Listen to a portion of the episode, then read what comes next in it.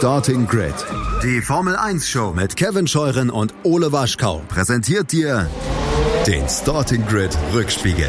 Der Rückblick auf die Höhepunkte der Formel 1 Geschichte. Der Starting Grid Rückspiegel auf meinsportpodcast.de. Hallo und herzlich willkommen zu Starting Grid, dem Formel 1 Podcast auf meinsportpodcast.de. Mein Name ist Kevin Scheuren und äh, das ist schon der Rückspiegel hier heute.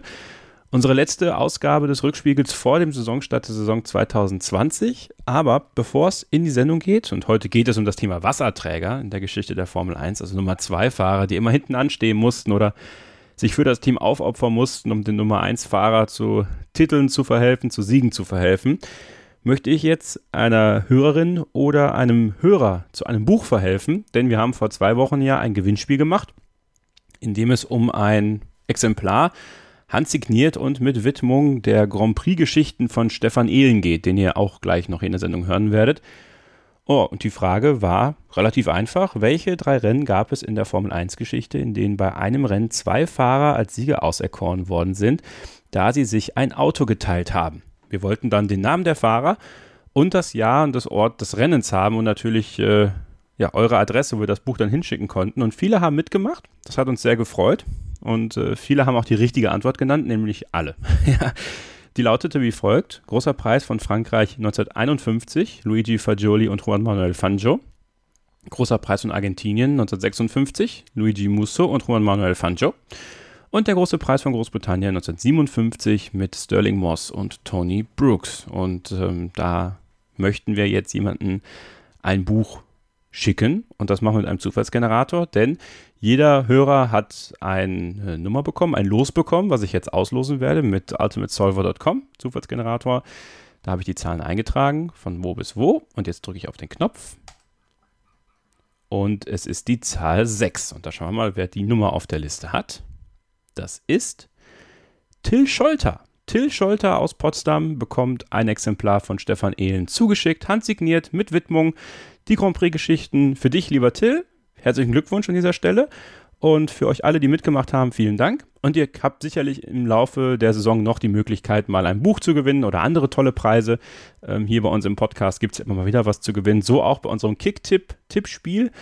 Das ist aktuell noch voll, ja. Das habe ich nochmal neu starten müssen, damit Kicktip den Kalender anpassen konnte. Da arbeiten die ja auch dran. Es ist aktuell voll, aber ich werde versuchen, so schnell es geht, Karteileichen rauszulöschen, euch dann in, zu, zu, informieren im Podcast, sodass ihr da dann auch äh, nochmal dazustoßen könnt. Denn es gibt ja lukrative Preise, nämlich von motorsporttickets.com, dem offiziellen Motorsport-Ticket-Partner äh, unseres Vertrauens, ein 1000 Euro Gutschein für ein ähm, Rennen eurer Wahl, für eine Rennserie eurer Wahl. Das Ganze ähm, gibt es dann nach dem großen Preis von Italien in Monza. Und den Hauptpreis, die 2000 Euro als Gutschein, bekommt ihr dann nach dem Saisonfinale in Abu Dhabi, wann auch immer das sein wird. Deswegen habe ich den, den Teilnahmezeitraum auch verlängert. Das könnt ihr in den Teilnahmebedingungen alles lesen. Und der Clou ist, und wenn ihr da jetzt aktuell nicht dabei sein wollt, aber die Gutscheine bekommen wollt, die sind jetzt 18 Monate gültig. Vorher waren sie 13 Monate gültig, jetzt aktuell aufgrund von Corona 18 Monate gültig, für viele Rennserien einlösbar. Auf motorsporttickets.com könnt ihr die bekommen einfach dem Link folgen, den wir dann äh, in unserem Kicktipp-Spiel auch drin haben. Da könnt ihr einfach schon mal reinschauen und ähm, ja, dann euch auch diesen Gutschein sichern. Aber die, die aktuell dabei sind, haben dann schon von Beginn an die Chance, äh, diese Gutscheine, zwei sind es ja dann an der Zahl, zu gewinnen. Aber dazu dann mehr am 2.7. in unserer Live-Sendung auf unserem YouTube-Kanal. Den Link dazu gibt es in den Show Notes. Und ja, da bleibt mir jetzt eigentlich nur noch zu sagen, kurze Pause. Und dann geht es in die eigentliche Ausgabe des Rückspiegels heute zum Thema Wasserträger der Formel 1 Geschichten mit Stefan Ehlen und mir, Kevin Scheuren, hier auf meinsportpodcast.de. Schatz, ich bin neu verliebt. Was? Da drüben. Das ist er. Aber das ist ein Auto. Ja, eben. Mit ihm habe ich alles richtig gemacht. Wunschauto einfach kaufen, verkaufen oder leasen. Bei Autoscout24. Alles richtig gemacht. Einen schönen guten Tag und herzlich willkommen zum Starting Grid Rückspiegel, eurem Blick in die Formel 1 Historie mit Kevin Scheuren, meiner Wenigkeit, und dem stellvertretenden Chefredakteur von motorsporttotal.com, Formel1.de und de.motorsport.com, Stefan Ehlen. Hallo Stefan. Servus in die Runde, neuer Rückspiegel, ich freue mich drauf. Ja, ich freue mich auch drauf. Äh, Nochmal vielen Dank an euch alle äh, für die Resonanz der letzten Ausgaben. Ist wieder eine Menge reingekommen, viele Ideen auch von euch, äh, was wir mal machen könnten. Und das finde ich eigentlich, Stefan, noch das das Beste eigentlich daran. Ja, also wenn die Leute jetzt sagen, ja, das und das in der Ausgabe, das war gut, das war nicht so gut, aber wenn immer wieder Ideen reinkommen, das zeigt auch, dass ihr euch mit der Historie der Formel 1 auch auseinandersetzt und uns die Hausaufgaben quasi gebt und wir äh, das gerne abarbeiten. Also vielen Dank dafür. Ich denke auch äh, von dir. Absolut, also wir lesen die Kommentare immer und immer sehr gern, freuen uns natürlich über Lob, aber auch über Kritik. Klar, niemand ist perfekt und wenn es irgendwas zu verbessern gilt oder zu korrigieren, dann nehmen wir das natürlich gerne mit und auf. Und ja, schreibt uns die Themen rein, wenn euch irgendwas interessiert. Und wir schauen, dass wir es möglichst unterkriegen in einer der nächsten Folgen. Wir planen natürlich immer ein bisschen voraus. Ja. Aber eben, die Zukunft ist noch ein unbeschriebenes Blatt. Die Zukunft der Vergangenheit im Rückspiegel, so kann man es vielleicht Wunderbar. sehr kompliziert formulieren. Und deswegen, also, wenn ihr mal eine lustige Idee habt, was wir hier besprechen könnten in dem Rahmen, dann immer her damit. Die Idee heute, zur heutigen Ausgabe, kommt von mir. Von mir höchstpersönlich, ja. Und äh, es wird eine etwas kürzere Ausgabe sein, das kann ich euch sagen, aber eine nicht minder unterhaltsame. Denn ähm, Formel 1 ist ja, viele werden es nicht wissen, ein Teamsport. Ja, also es ist nicht nur. Es so, kommt jetzt völlig überraschend. Es kommt völlig aus, aus dem Blauen heraus. Es ist ein ganz großes Team damit hinter. Ähm, aber wenn man äh, jetzt mal nur auf die beiden Fahrer geht, natürlich, da kann man durchaus sagen, ähm, es gibt immer also in den erfolgreichen Teams muss man sagen, es gibt immer die Nummer 1 und dann gibt es den Wasserträger. Dann gibt es die berühmte Nummer 2. Das ist damals, und wir hatten ja in einem früheren Rückspiegel, können wir euch sehr empfehlen, im Archiv über Startnummern gesprochen. Äh, da gab es die 1 und die 2. Da war es immer sehr plakativ. Ne? Also da war auch immer klar, du bist die 2 und naja. Und da gab es ja in der Formel 1-Historie doch einige, die sehr berühmt geworden sind als gute Nummer 2 Fahrer. Ist so ein bisschen, Stefan, muss man sagen, auch, ja, ein schweres Schicksal für manche gewesen, ne? War für viele ein schweres Schicksal und die meisten haben sich davon auch nicht mehr erholt. Also, wenn du einmal in diesem Schema drin warst, dass du vielleicht einfach nur die Nummer zwei bist, dass du einfach halt derjenige bist neben dem großen Fahrer, dass du derjenige bist, der Nebendarsteller, da konnte sich mancher, glaube ich, nicht so richtig davon lösen. Wir kommen gleich auf ein paar Namen zu sprechen. Und ich glaube tatsächlich, das hat vielen so einen Knacks gegeben auch. Das waren alles Patente, das waren alles gute Rennfahrer, die saßen in einem spitzen Auto drin. Aber irgendwie, entweder das hat nicht ganz gereicht oder die Situation war so, dass es auch nicht reichen konnte. Und man muss witzigerweise dazu sagen, wenn wir mal so auf die bekanntesten eingehen, die Namen, die wir jetzt nennen gleich, das sind alles Fahrer, denen mal richtig großes Talent nachgesagt worden ist, die in den Juniorklassen stark unterwegs waren, die am Anfang ihrer Formel 1 Karriere super schnell waren und von dem man gesagt hat, das ist er, das ist der zukünftige Weltmeister oder der hat das große Talent. Und ich glaube, einer der, der wirklich bekanntesten, ähm, der ja auch eine Zeit lang, äh, ihr erinnert euch vielleicht noch, äh, zu einem Drink mit Christian Immervoll zusammengekommen ist, ist äh, Eddie Irvine, ja, von 96 bis 99 bei Ferrari neben Michael Schumacher dem hat man Großes zugetraut am Anfang. Der ist ja auch aus gar nicht so einfachen Verhältnissen in die Formel 1 gekommen, war aber im Jordan damals, muss man sagen, gar nicht so verkehrt. Ähm, hatte auch so seine Phasen, wo er so ein bisschen wilder unterwegs war. Aber ein schlechter war das nicht. Aber der ist ja nie wirklich ja, über diesen Nummer 2 Posten hinausgekommen, nicht mal annähernd. Ja, das ist vollkommen richtig. Also wir fangen unsere Liste an im Jahr 1996 und das hatte auch einen Grund, weil dieses Nummer 2 Schema kam tatsächlich in der Zeit von Michael Schumacher auch extrem auf. Also bei Benetton hat er seine Teamkollegen ja schon extrem alt aussehen lassen, das muss man sagen. Auch ein Jos Verstappen beispielsweise, der da zeitweise sein Teamkollege war, der galt als kommender Weltmeister. Der ist durch die Nach Nachwuchsklassen nach oben geschossen. Und auch Jan Magnussen und wie sie alle heißen, ne? das waren damals die Stars der Szene im Nachwuchsbereich und in der Formel 1 angekommen, boah, nichts ging mehr. Eddie Irvine, neben Michael Schumacher als neuer Fahrer zu Ferrari geholt. Der war von Anfang an die Nummer zwei. Es ist wahrscheinlich bis heute so ein Rätsel. Ja, gab es da in den Verträgen was, dass es wirklich so schriftlich fixiert war? Ja oder nein, vielleicht. Nichts Genaues weiß man nicht. Aber fest steht tatsächlich, der Eddie Irvine war so im Prinzip der erste moderne Wasserträger vom Schumi. So war das einfach. Der, der Irvine war sein Flügelmann. Der ist nicht vorm Schumacher gefahren. Er ist nur vorm Schumacher gefahren, als der Schumacher nicht mehr mit hat, nach seinem Beinbruch in Silverstone 99 und das war es aber auch. Da hätte Irvine die Chance gehabt, aus diesem Schema auszubrechen. Hat es dann aber nicht geschafft. Und danach ging er zu Jaguar hm. und da war er noch ein paar Mal auf dem Podium, aber ja, die Karrierechance ja, war damit dahin. Ebenfalls so in dieser 98er, 99er Zeit äh, erinnern wir uns an David Coulthard. Ja, wir erinnern uns an diese Rennen, wenn äh, Tabakwerbung verboten war und auf den Autos Mika und David stand. Und witzigerweise hatte ich David Coulthard ja vor einigen Jahren hier im Interview, äh, letztes Jahr oder vorletztes Jahr, und da habe ich ihn darauf angesprochen, ob Valtteri Bottas, und auf den kommen wir natürlich auch noch zu sprechen gleich, quasi der David Coulthard der Neuzeit ist. Großes Talent zugesagt und tatsächlich David Coulthard der war auch ein Riesentalent. 94 nach dem Tod von Ayrton Senna in Imola ist er bei Williams eingestiegen und war auf Anhieb schnell, war auf Anhieb dabei. Und dem hat man auch gesagt, dem hat man nachgesagt, das ist auch einer, der kann Rennen gewinnen. Und da muss man sagen, ja, stimmt, aber zu mehr hat es nie gereicht.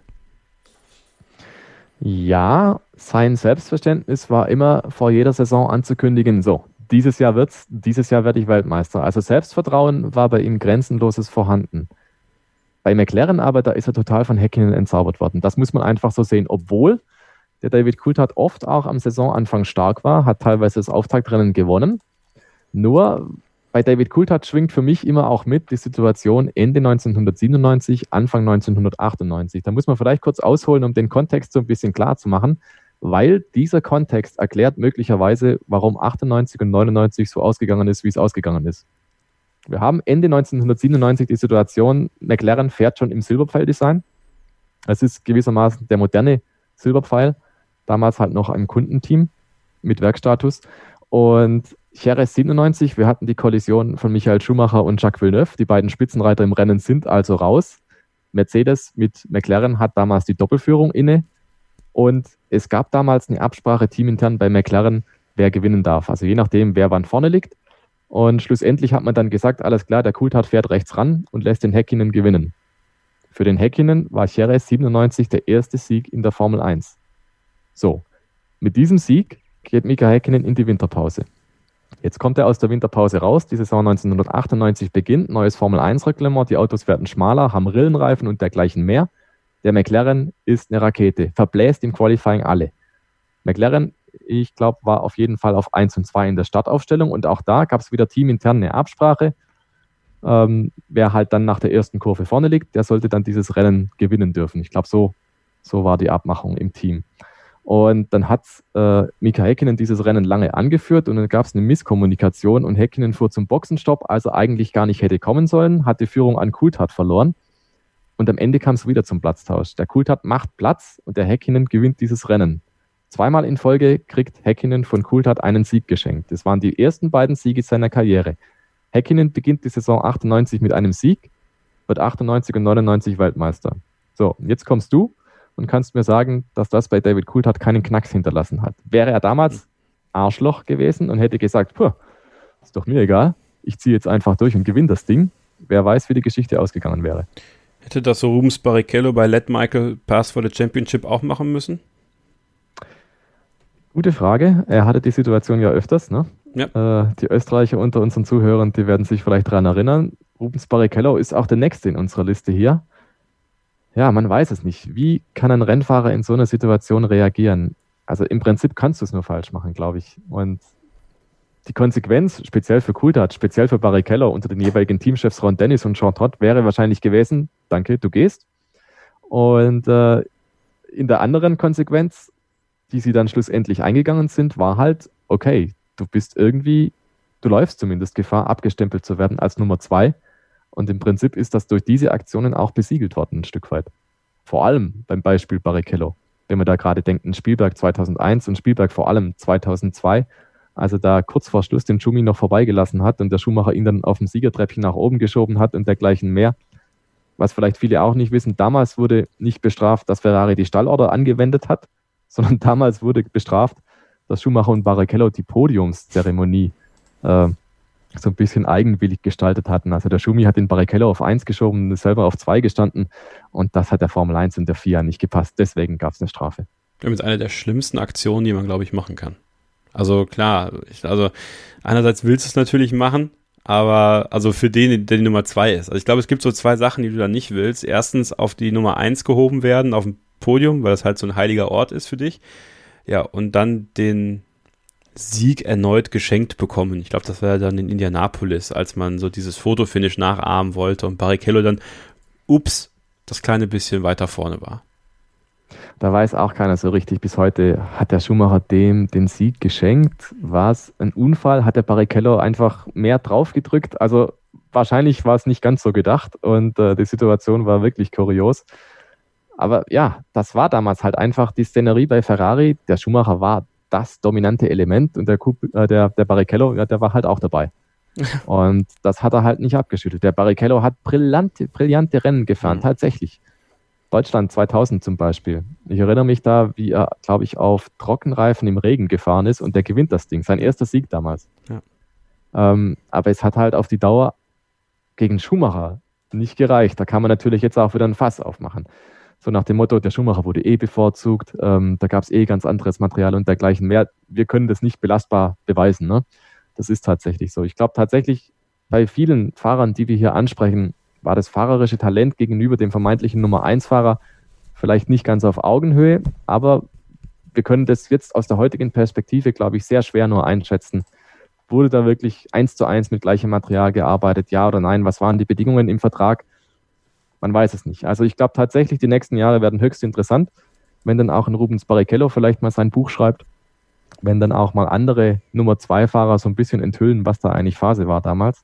Ich glaube, da steht uns noch die ein oder andere ja, Situation bevor, an der vielleicht an einem oder anderen Denkmal gekratzt wird. Bin gespannt. Ja, ich glaube, so viele gute Worte in Richtung Michael Schumacher hat Rums Barrichello ja auch nicht unbedingt übrig. Ne? Aber wird ein bisschen wackelig. Ähm, Felipe Massa, äh, Ferrari, hat ja sehr lange dieses äh, Einser-Zweier-System durchgezogen. Ähm, Felipe Massa war ja quasi zweimal die Nummer zwei. Einmal mit äh, Kimi Räikkönen. Ähm, dann hat, hat er ein Jahr ein starkes Jahr gehabt, als Raikön Weltmeister wurde und er 2008 dann, wir erinnern uns, äh, in Interlagos, ja, diesen Weltmeistertitel verloren hat, äh, aufgrund von Timo Glock. Nein, Quatsch, Spaß beiseite. Das hat er vorher verloren, also muss man mal ehrlich sein. Ja, und dann, ähm, na, dieses eine Jahr, wo er dann 2009 äh, die Feder von Rubens Barrichello ironischerweise ähm, an den Kopf bekommen hat in Ungarn. Danach nie wieder der gleiche gewesen, muss man glaube ich, echt fast sagen. Ähm, ja, und dann kam Fernando Alonso 2010 bis 2013 und wieder war er nur die Nummer zwei. Und wenn man ehrlich ist, war er am Ende bei Williams mit Valtteri Bottas auch nur die Nummer zwei. Ja, und wenn man sogar noch ein bisschen weiter vorher ansetzt, er war eigentlich schon die Nummer zwei, als er noch neben Michael Schumacher bei Ferrari fuhr. Der Klar. Barrichello ja, war, glaube ich, 2005 noch Schumacher-Teamkollege. 2006 ja. kam dann Massa als Schüler. Ja, genau. Er war ja vorher Ferrari-Testfahrer und kam dann zu Ferrari, kam dann als Schüler von Michael Schumacher zu Ferrari und der hätte den Teufel getan und den Schumacher überholt. Also er hat ja ein paar Rennen gewonnen, tatsächlich. Ich glaube unter anderem Türkei 2006. Aber das war dem geschuldet, dass die Renndynamik äh, zum Beispiel keinen Platztausch hergab, beziehungsweise der Massa war einfach so gut, den konnte man nicht einbremsen, beziehungsweise der Schumacher war halt da in dem Rennen einfach nicht auf Augenhöhe. Dann durfte auch der Massa mal gewinnen.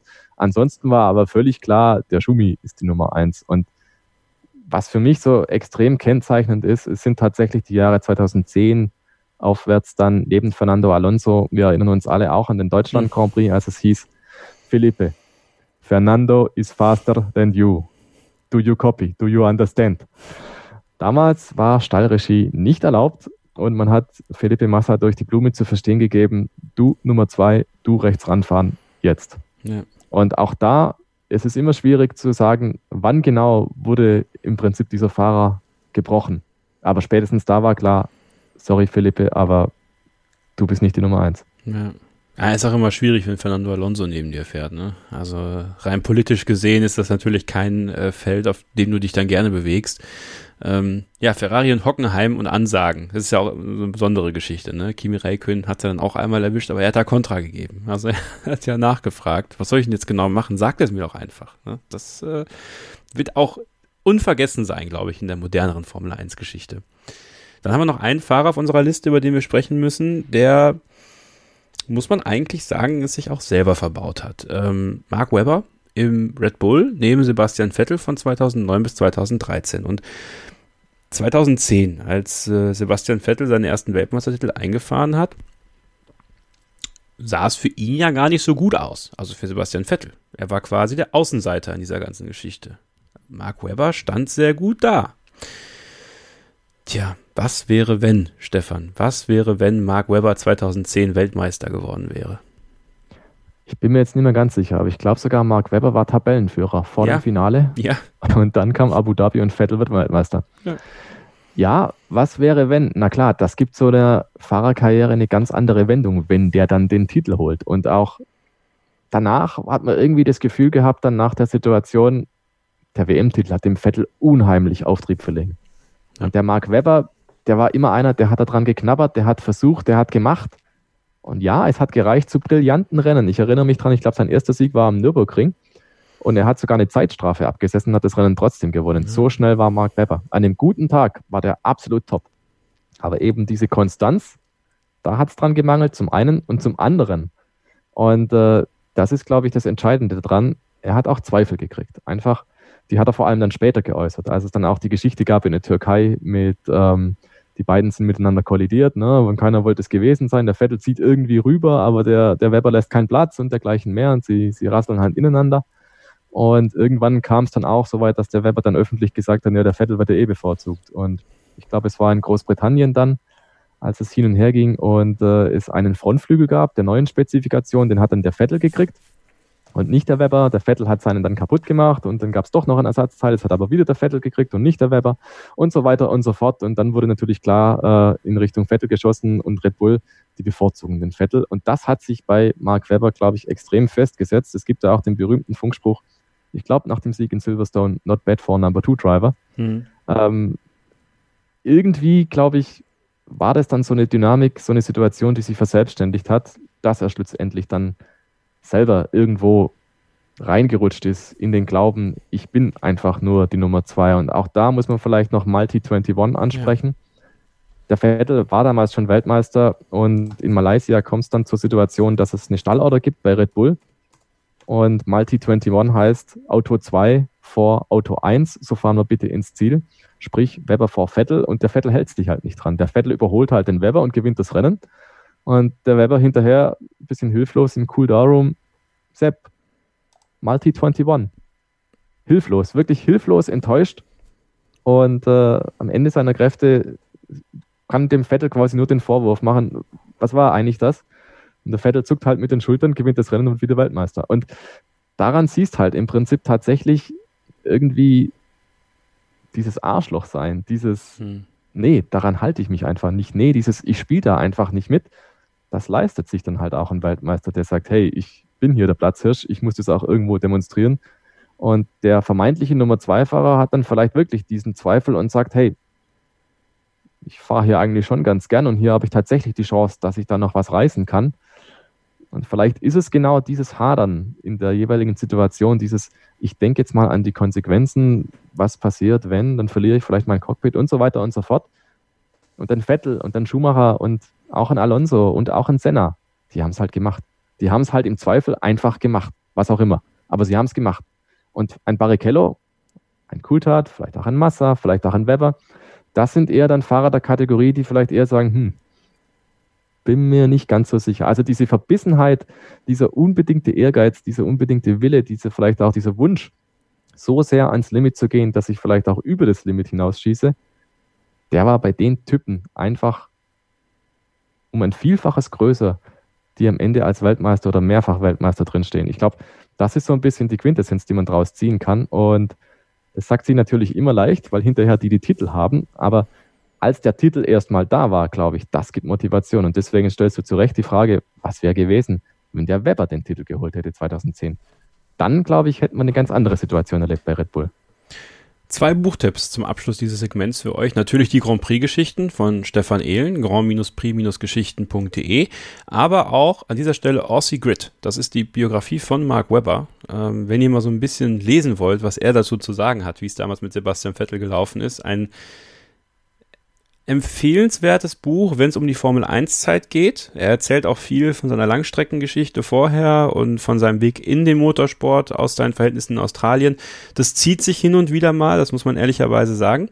Aber wenn es um die Formel 1 geht, um seinen Start in der Formel 1 mit Paul Stoddard bei Minardi war das damals äh, und dann hin zu Red Bull, äh, die ganze Geschichte, wie es gelaufen ist, auch mit dem Ende bei Red Bull, die äh, Multi-21-Geschichte aus Mark Webbers Sicht, Aussie Grid, kann ich euch auf jeden Fall empfehlen, ist ein, äh, was das angeht, sehr, sehr interessantes Buch und äh, Mark Webber ist jetzt auch keiner, der da ein Blatt vor den Mund nimmt. Also der, wie sagt man so schön, der scheißt sich nix. Ja, ich meine, muss er ja auch nicht. Dieses, seine Karriere war eh gelaufen zu dem Zeitpunkt, aber trotzdem Könnt ihr mal lesen, Aussie Grid von Mark Webber. Wir machen jetzt eine kurze Pause und dann gehen wir gleich mal ein bisschen in die Historie, denn die Nummer 2 Fahrer, die waren natürlich so nicht nur in den 90er und 2000er und 2010er Jahren da, sondern es gab auch schon früher welche ja, und noch so ein paar äh, Namen, die ihr vielleicht gar nicht so auf dem Schirm hattet, die mal Nummer 2 Fahrer waren, gibt's gleich im Starting mit Rückspiegel hier auf meinsportpodcast.de. Bleibt dran. Schatz, ich bin neu verliebt. Was? Da drüben. Das ist er. Aber das ist ein Auto. Ja, eben. Mit ihm habe ich alles richtig gemacht. Wunschauto einfach kaufen, verkaufen oder leasen. Bei Autoscout24. Alles richtig gemacht. Nochmal zurück hier beim Starting mit Rückspiegel auf meinsportpodcast.de. Mein Name ist Kevin Scheuer und Stefan Ehlen ist an meiner Seite. Heute geht es um die Wasserträger der Formel 1 Geschichte, die berühmte Nummer 2 Fahrer. Und da haben wir ja gerade mal so ein paar, ja, die ihr, mit denen glaube ich ihr alle so ein Stück weit groß geworden seid, ähm, mal ein bisschen eingehender analysiert. Aber äh, für die älteren Semester haben wir noch mal weiter ins Archiv geschaut, beziehungsweise Stefan hat das gemacht. Und da haben wir ähm, einige Nummer 2 Fahrer, von denen man es vielleicht nicht unbedingt erwarten würde, aber man kann durchaus sagen, auch schon in der Frühzeit der Formel 1, da ist das mit der Nummer 2 gar nichts Unübliches gewesen. Nee, gar nichts Unübliches und vor allem salonfähig. Völlig normal. Das war damals absolute Realität, dass es eine Nummer 1 gibt, die ist auf den Titel angesetzt oder auf Siege und eine Nummer 2, die fährt auch mit, die unterstützt, aber die gibt im Zweifel dem Nummer 1-Fahrer den Vorrang. Ganz berühmtes Beispiel aus der Historie ist Tyrrell. Tyrrell, das Team von Ken Tyrrell, ähm, das lange Jahre in den 70ern sehr dominant war, unter anderem mit Jackie Stewart, dann 71 und 73 den Titel gewonnen hat. Und von 71 bis 73 fuhr neben Jackie Stewart ein junger Franzose, François Sever, extrem gut aussehend, extrem schnell, also ein Frauenschwarm, und wirklich einer, der richtig gut am Lenkrad drehen konnte. Aber auch da war dieses Verhältnis ähnlich wie bei Schumacher und Massa, nämlich mit Lehrer und Schüler. Man hat dieses Verhältnis so angesetzt, dass Stewart und Sever tatsächlich sehr innig miteinander waren. Die waren natürlich Konkurrenten auf der Rennstrecke, aber der Stewart hat den Sever buchstäblich an die Hand genommen und dem so ein bisschen gezeigt, so sind die Schliche in der Formel 1, so wirst du schnell. Die haben sich also sehr rege ausgetauscht, die waren auch wirklich Freunde. Und es war ganz klar, Stewart hat Sever als seinen Nachfolger gesehen. Und man hat dann auch die Abmachung gehabt, so 1973, Stuart wusste, wird meine letzte Saison. Ähm, da wird er nochmal Weltmeister, will er nochmal selber auf den Titel gehen, aber 1974 würde dann Sever als Nummer 1 bei Tyrrell gesetzt sein und seinerseits dann eben die Titelchance kriegen. Dann kam aber das Schicksal dazwischen, nämlich beim Saisonfinale 1973 im Qualifying, beziehungsweise im Samstagstraining damals halt, äh, ist François Sever tödlich verunglückt und äh, konnte also seine Nummer 1 Rolle bei Tyrrell gar nicht wahrnehmen. Und Stewart, der stand damals vor seinem 100. Rennen, der hat dann gesagt, er tritt auf der Stelle zurück und war aber schon Weltmeister, hatte den Titel vorzeitig eingefahren und hat aber aufgrund des Todes seines Freundes, seines Teamkollegen gesagt, mein letztes Rennen, das fahre ich nicht. Das ist so eine grandiose, also grandios auf, auf seine ganz eigene Weise. Ähm, spricht sehr für Jackie Stewart. Allerdings. Und aus den 70er Jahren gibt es noch weitere Geschichten dieser Art. Ein Beispiel möchte ich auch noch rausgreifen. Wir haben die Situation 1979 bei Lotus. Es gibt die Piloten Mario Andretti und Ronnie Patterson. Und es ist vertraglich fixiert, also alles schriftlich, ne? dass Mario Andretti der Nummer 1-Fahrer ist und Ronnie Patterson die Nummer 2. Hm. Und wenn ein Lotus-Fahrer den Titel holt, dann ist es bitteschön Mario Andretti. Das wurde von allen akzeptiert, von allen Parteien. Also Patterson hat sich ja auch auf die Rolle eingelassen. Und äh, er hat sich dann auch in diese Nummer 2 Rolle reingefügt. Das war alles okay. Mario Andretti wurde dann auch Weltmeister.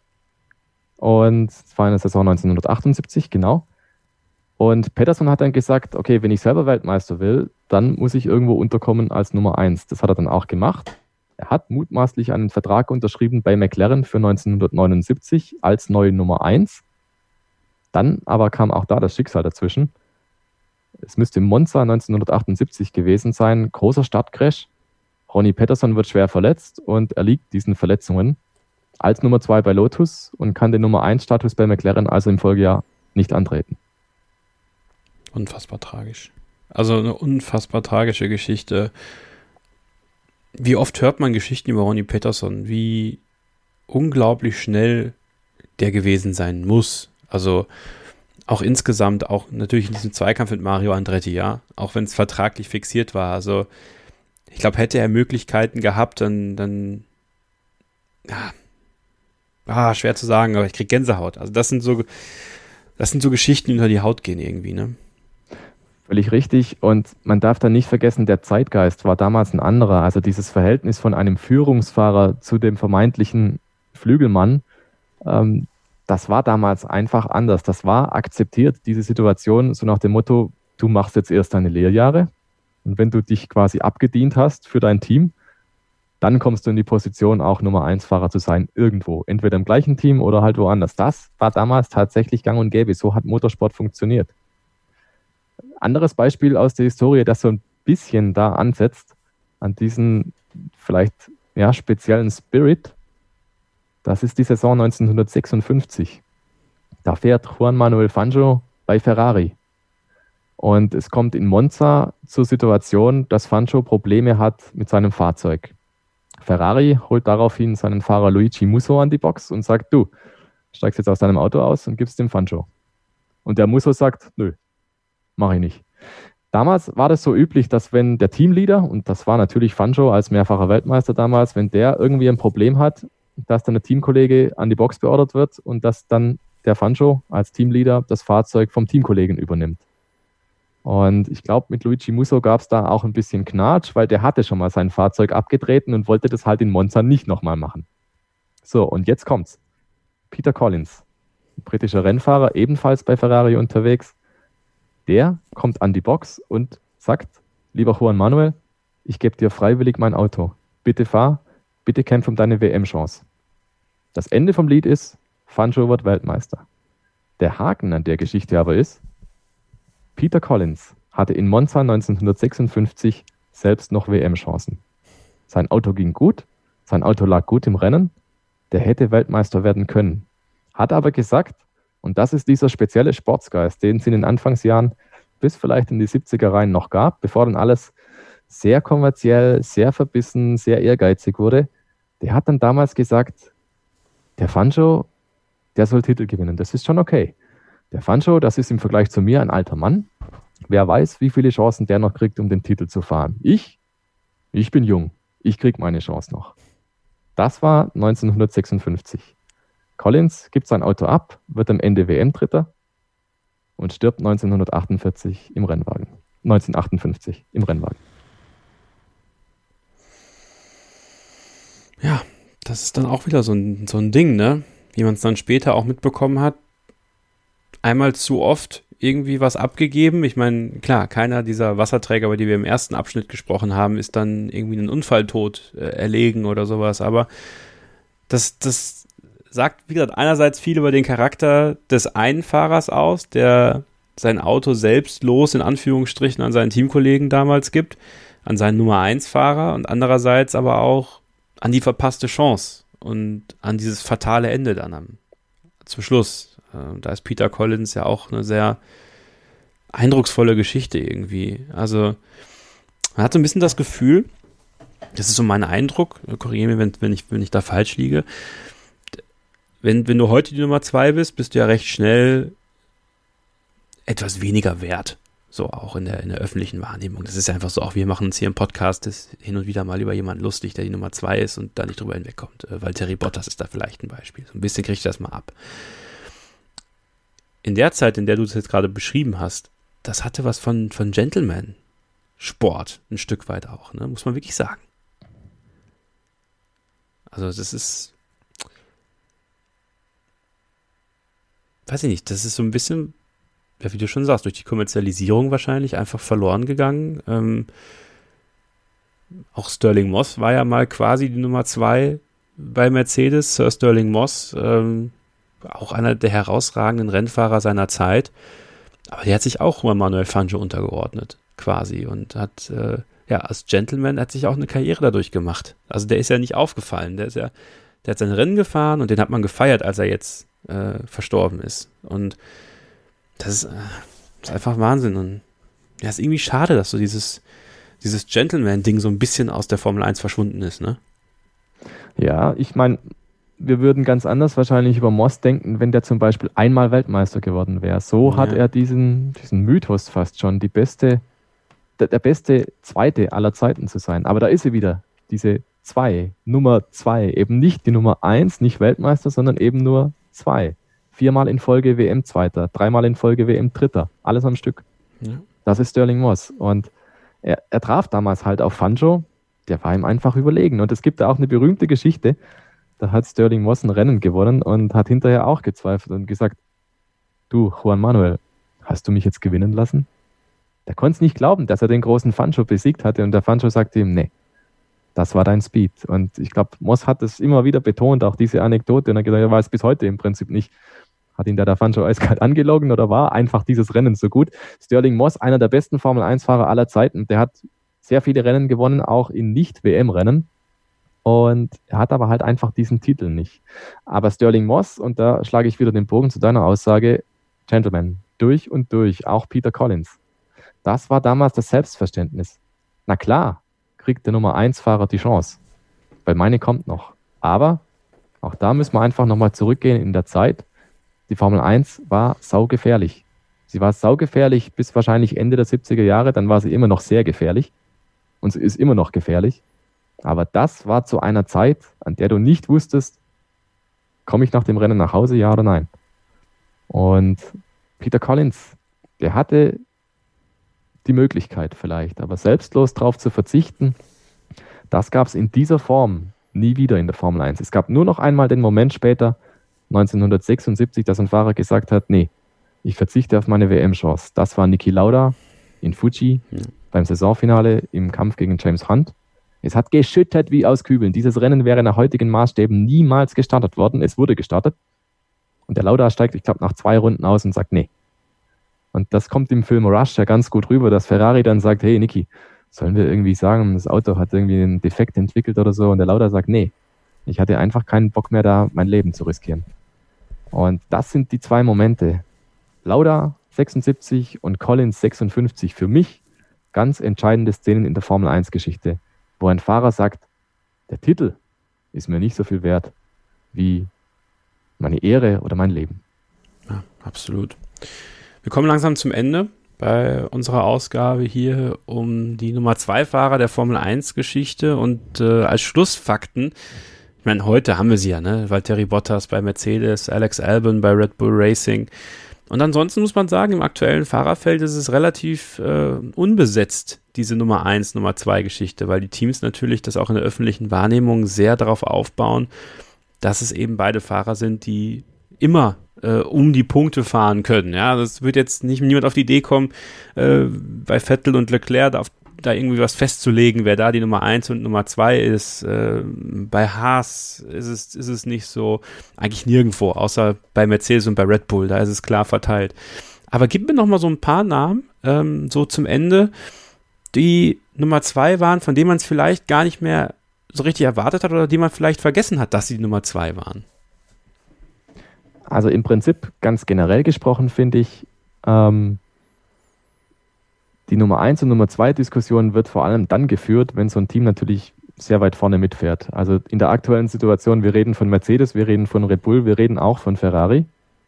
Aber was bei Haas passiert, bei Racing Point, bei Alpha Tauri, gibt es da eine Nummer 1, gibt es eine Nummer 2? Wie ist es da eigentlich? Muss man fairerweise auch sagen, das interessiert da, wenn, dann nur am Rande. Es interessiert nur dann hauptsächlich, wenn es um Siege und Titel geht. Und das äh, macht den Kreis der Fahrer, die dafür in Frage kommen, für diese Diskussion natürlich ungleich kleiner. Aber wenn wir reden von der jüngeren Vergangenheit, was waren da Nummer zwei Fahrer? Dann gibt es natürlich die Perspektive, die wir jetzt einnehmen und sagen, so rückblickend ist es ganz klar, die Erfolge waren sehr deutlich verteilt auf eine Seite der Garage und die andere Seite der Garage fuhr halt auch mit. Und das sagen wir einfach so flapsig. Ähm, die Statistik gibt uns da recht. Gerhard Berger, neben Senna beispielsweise, bei McLaren 90 bis 92. Völlig klar, Senna war die Nummer 1. Senna wurde Weltmeister. Gerhard Berger hatte einige brillanten Rennen drin, ja. Der hat auch gewonnen, ja. Aber es hat einfach unterm Strich nicht gereicht. Er war die Nummer 2 neben Senna. Dann einer der ganz großen, klassischen Nummer 2 Fahrer.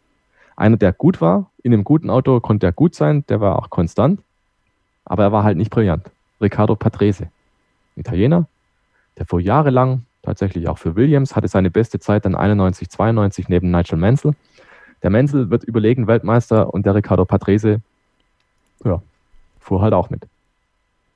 Und dann, das ist vielleicht auch noch so ein Punkt, Damon Hill. Wir kennen Damon Hill als Formel 1 Weltmeister 1996. Aber Damon Hill, der hat auch mal klein angefangen. Der war gewissermaßen auch mal der Lehrling. Der fuhr nämlich 1993 schon für Williams und damals neben Alain Prost. Prost war damals der Platzhirsch. Der hat sich vertraglich zusichern lassen, dass nicht zufällig Ayrton Senna ins Team wechselt. Der hat sich vertraglich zusichern lassen, dass er bitteschön die absolute Nummer eins ist und dass da bloß keiner kommt, der ihm irgendwie gefährlich werden kann. Der Damon Hill hat Rennen gewonnen, ja, aber das war's auch. Das heißt, der hat diese Rolle der klassischen Nummer zwei ausgefüllt. Das war der Rückspiegel. Der mit Rückspiegel für dieses Mal ein Blick auf die in Anführungsstrichen Wasserträger der Formel 1 Historie. Berühmte und unbekannte Nummer 2 Fahrer mit Stefan Ehlen vom Motorsport Network Germany. Stefan, vielen lieben Dank. Einen habe ich sogar noch. Einen hast du noch? Okay, hau raus. Einen habe ich noch. Ja, komm, und einen, raus. den hat keiner von euch auf der Liste. Kannst du mir einen Tipp geben? Ich werfe das Jahr 1999 in den Ring. 1999. Heinz-Harald Frenzen. Nee. Da würde ich sagen, der wäre die Nummer 1 gewesen bei Jordan in dem Jahr. Okay. Und nein, ich meine auch nicht Mika Salo. Ähm. Der war Ferrari-Ersatzmann von Michael Schumacher nach dessen Beinbruch. Ich meine tatsächlich Michael Schumacher. Ja, für Eddie Irvine in den letzten Rennen. So ist es. Stimmt, na klar, logisch, sicher. Da war er doch. Stimmt, er kam in Malaysia doch wieder. Ja, ja, ich erinnere mich vage. Ich erinnere mich vage, dass er quasi dann Irvine helfen wollte. Ob er wollte, das ist die ganz große Frage. Das finde ich ist ein Formel 1 Mysterium. Okay. Fest steht aber, er kommt nach Wochen zurück nach seinem Beinbruch. Er kommt nach Malaysia. Es ist das erste Rennen in Malaysia 1999. Die Strecke ist damals neu im Kalender. Schumacher stellt den Ferrari auf Pole Position. Der ist voll da, vom ersten Moment an. Das Rennen gewinnt Eddie Irvine, weil die Nummer zwei, Michael Schumacher, ihn gewinnen lässt. Definitiv, der hätte dieses Rennen gewonnen, Schumacher, keine Diskussion. Er hat sich in den Dienst des Teams gestellt und Irvine gewinnen lassen, damit Irvine am Ende des Jahres die Chance hat, Weltmeister zu werden. So, dann kommt Suzuka, Paradestrecke von Michael Schumacher, der ist wie gesagt voll da, ne? Alles passt. Und Mika Häkkinen wird Weltmeister. Und wir führen jetzt die Diskussion Nummer zwei Fahrer. Und äh, vielleicht auch die Diskussion, gab es auch Nummer zwei Fahrer, die absichtlich vielleicht nicht gewonnen hätten, als sie die Chance gehabt hätten zu gewinnen. Stelle ich jetzt mal einfach so in den Raum. Man weiß es nicht. Fest steht, ich glaube, Michael Schumacher, der hätte mehr gekonnt 1999 am Ende. Aber als Nummer zwei, da wollte er vielleicht nicht so. Das ist doch das Schöne, Stefan, dass es immer noch so kleine Mysterien gibt, die wir wahrscheinlich niemals, nie auflösen können. Und das macht es doch so interessant für uns, oder?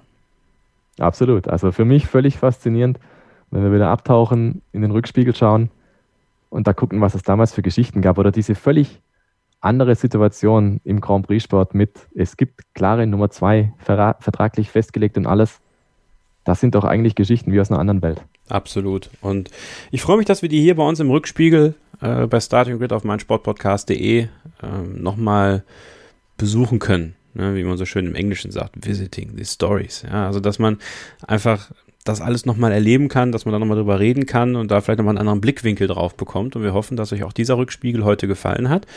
At stefan-ehlen, wenn ihr Stefan bei Twitter folgen wollt, at kevin-scheuren, wenn ihr mir dort folgen wollt, unsere ganzen Social Media Accounts auch in den Show Notes zu finden, grand-prix-geschichten.de für das Buch von Stefan Ehlen, die Grand Prix Geschichten und ähm, wir hören uns bald hier wieder, wenn wir wieder in den Rückspiegel schauen werden. Zu welchem Thema, das könnt ihr auch ein Stück weit mitbestimmen und da würden wir uns über euer Feedback sehr freuen.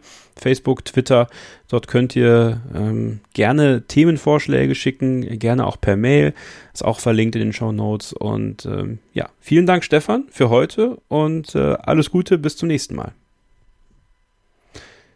Ähm, es fehlt natürlich noch der eine Satz. Es fehlt noch, es fehlt noch diese zwei sagen, magischen. Ist es, es ist diese, nicht zu Ende, wenn es nee, nicht zu Ende ist, ne? Nee, ich dachte, du sagst noch was. Entschuldigung. nee, alles gut. Ähm, deswegen, ähm, wir schauen nach vorne. Aber schauen auch bald wieder zurück in den Rückspiegel. Und bis dahin gilt natürlich wie immer nur eins. Keep racing. Schatz, ich bin neu verliebt. Was?